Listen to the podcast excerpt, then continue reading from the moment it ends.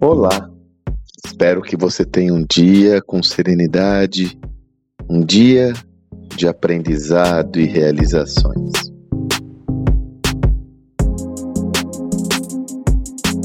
Me recordo que eu só não vou me recordar agora a fonte, mas estava lendo já há algum tempo alguns materiais, sobretudo relacionados à filosofia, filosofia contemporânea, e num deles eu tomei contato com um termo que me chamou a atenção. Esse autor comentava que nós, na sociedade atual, muitas vezes vivemos na ditadura da felicidade, onde todos temos de estar felizes, contentes, radiantes, independente de qual contexto nós estejamos. Essa é uma visão é, é, que conversa muito com aquela visão da sociedade do espetáculo, onde toda hora nós estamos em evidência nas redes sociais, nossa vida está exposta, e isso acaba gerando até uma cobrança da, de outros indivíduos, da própria sociedade, a respeito do meu estado de espírito. Eu me recordo disso porque eu me lembro, em algumas situações, numa conversa, numa mentoria que eu tive, circunstancial, com um CEO, e ele comentou que naquela semana, por um motivo específico, ele estava entristecido, um motivo pessoal,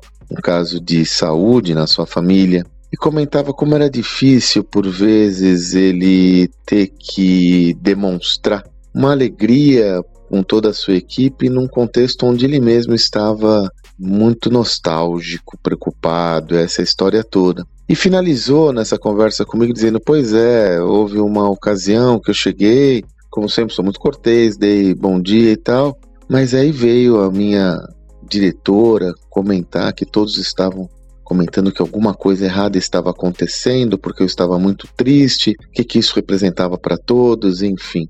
Pois é, isso está no pacote da liderança, eu diria, está no pacote do líder, mas de qualquer forma é bom que a gente tenha uma, uma reflexão em cima disso. Para essa reflexão, vou me recordar de outro fato ocorrido no auge da pandemia.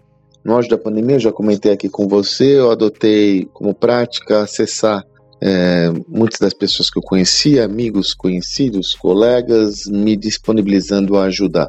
Eu tinha a meta de falar com cinco pessoas por dia, nessa atitude de me colocar à disposição, independente de qualquer situação. Um desses empreendedores foi uma pessoa que eu admiro muito, que atua num segmento que foi frontalmente é, é, impactado pela pandemia, o segmento de entretenimento, gastronomia, enfim.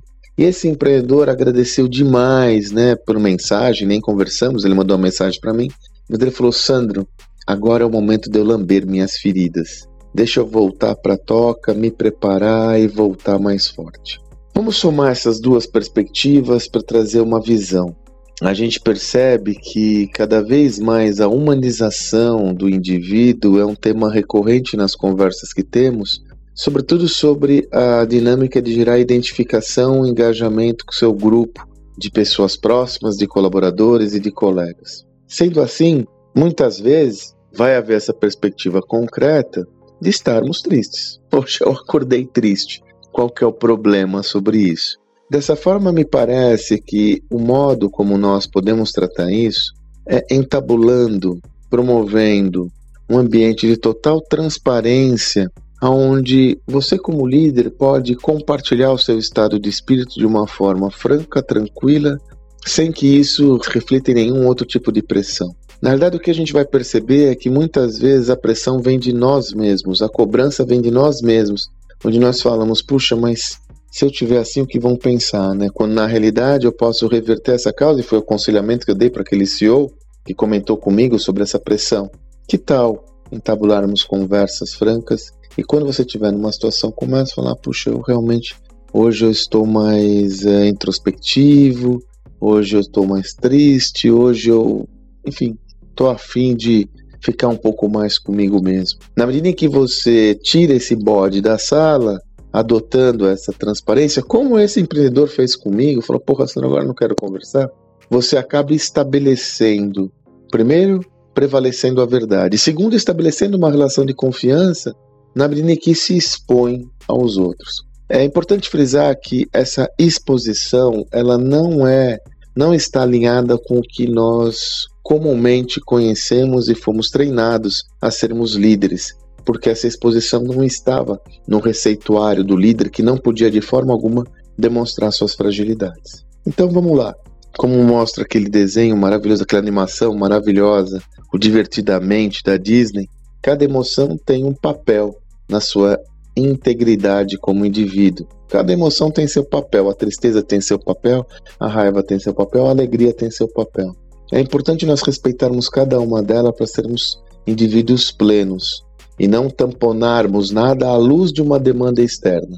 E a partir dessa perspectiva, promover conversas transparentes que nos permitam ser quem somos, onde estamos, compartilharmos o nosso estado de espírito como desejarmos. Assim, você vai ser um indivíduo mais pleno e, mais do que isso, nutrir relacionamentos saudáveis, onde cada um tem a sua real dimensão do papel que ocupa e não há uma cobrança exacerbada por ser sempre a super mulher, a super heroína, o super herói, e sim pessoas, indivíduos que estão aí para fazer a diferença no mundo, né? Para fazer, deixar seu legado, para ou simplesmente para ter uma vida digna, para ser feliz e por aí afora. Espero que você tenha um excelente dia e até amanhã.